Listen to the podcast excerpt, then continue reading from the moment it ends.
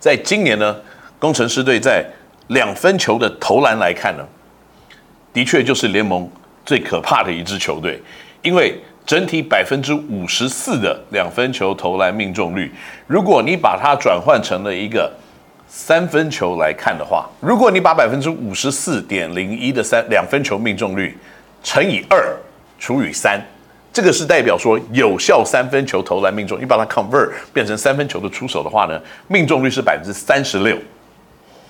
那在今年呢，各个球队三分球出手的命中率最高的球队是百分之三十三点三。所以你把两分球变成三分球来算的话，工程师的两分球命中率，它的效率有效投篮命中率一 field goal 是百分之三十六，都比对方的三分球命中率还要再高了。几乎三个百分点，所以打篮球是一个讲效率的东西。当你的三分球、两分球的效率整体看起来是如此之高的时候，你要输球，当然困难度也是非常的高的。那至于呢，工程师的杨将在百分比的攻击到底占了多大的一个比例？他的出手大概占了百分之四十左右，四十二左右的。一个全队的出手，但是呢，他的得分却占了百分之四十九的得分。这个代表什么呢？我出手我只占了百分之四十，本土占百分之六十，可是得分我占百分之四十九，本土占百分之五十一。这代表说呢，因为洋将的有效率的攻击，所以呢，本土有很大的一个空间来突袭。这个不知道大家懂不懂这个意思？当你的突袭的空间变大的时候，你赢球的几率就变大，因为本土球员不会一直突袭，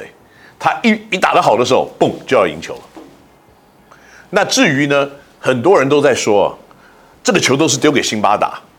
大家都没有碰到球，这个当然不是一个事实。我在这边跟大家分享另外一个数字啊，就是在联盟里面助攻次数排行榜一到十二名。一到十二名，没有任何工程师的球员。这个代表说呢，一个人助攻次数很多的，这里面都没有工程师。可是呢，在第十二名以后到二十名中间，有六个工程师。这个代表什么？就是四次助攻、三次助攻、两次助攻的里面的十个人里面。有六个是工程师的球员，这代表说呢，有六个工程师的球员在助攻的排行榜里面都在互助，都在互传。特别多的人没有，因为没有一个球员有太多的球权，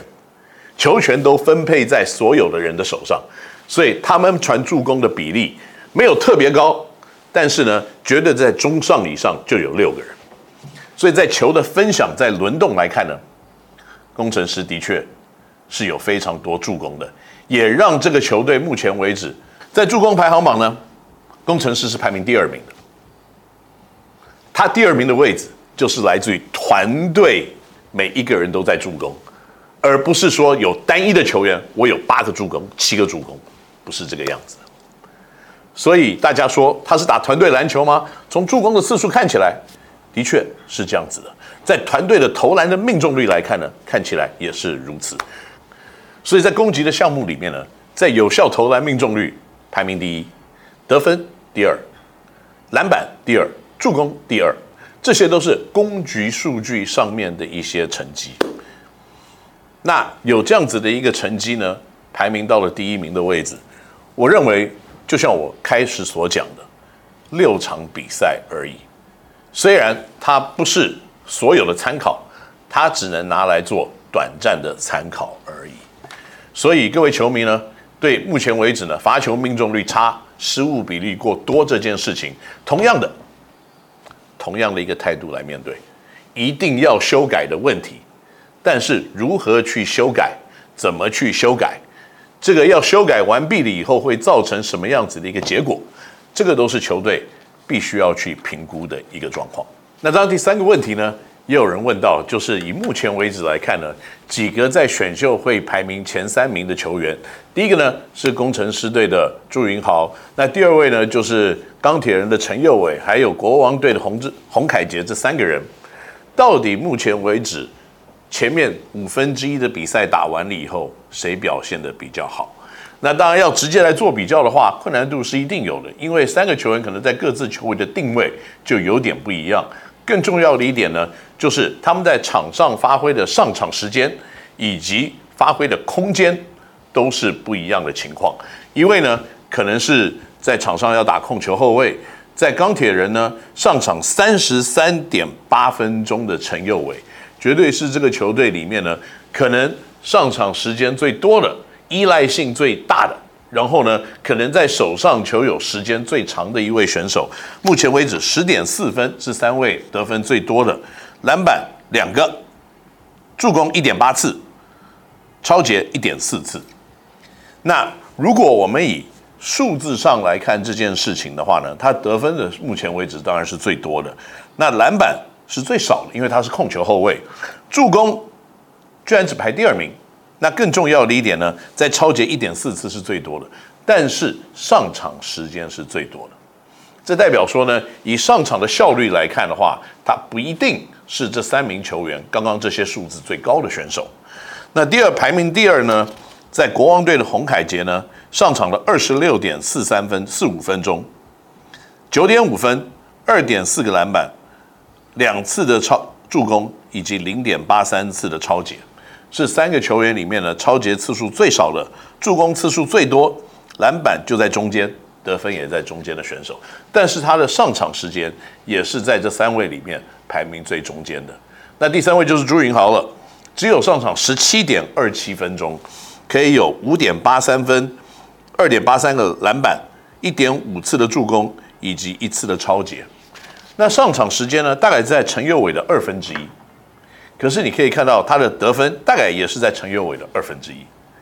那另外呢，篮板就是三个人里面最多的。如果三个人同时的上场时间都是放在一致性的话呢，朱云豪在篮板、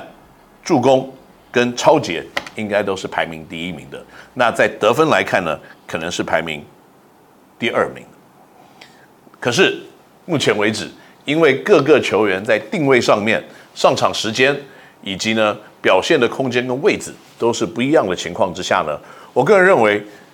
样数太少了。那所以我们可能打到球季一半的时候呢，大概在十五场比赛的时候，我们可以再一次的回顾这一个三个人的比较跟数据，到时候可能就会有一个更明确的一个数字跟样貌来判断这三位球员到底谁表现得更加的理想。不过呢，在接下来这几个礼拜呢，各个球队。都有出赛的一些记录跟机会了，因为上个礼拜只有三个球队有出赛，这个礼拜应该七个球队都呃六个球队都会有亮相的机会，所以到了这个礼拜过后，我相信上上下下的数据应该会给大家呢带来更明确的一个样貌，就是今年的这六支球队里面呢，打完了可能第一轮、第二第二轮打到一半的时候，到底谁？看起来是要往上冲，谁可能会往下降？好了，以上就是这个礼拜的这个 Ken 频道星球。那我希望呢，在我们下个礼拜的跟大家讨论的故事跟内容里面呢，可以有多更多元、更多样貌的一些国内篮球的资讯，再跟大家一起来分享。我们下个礼拜再见，拜拜。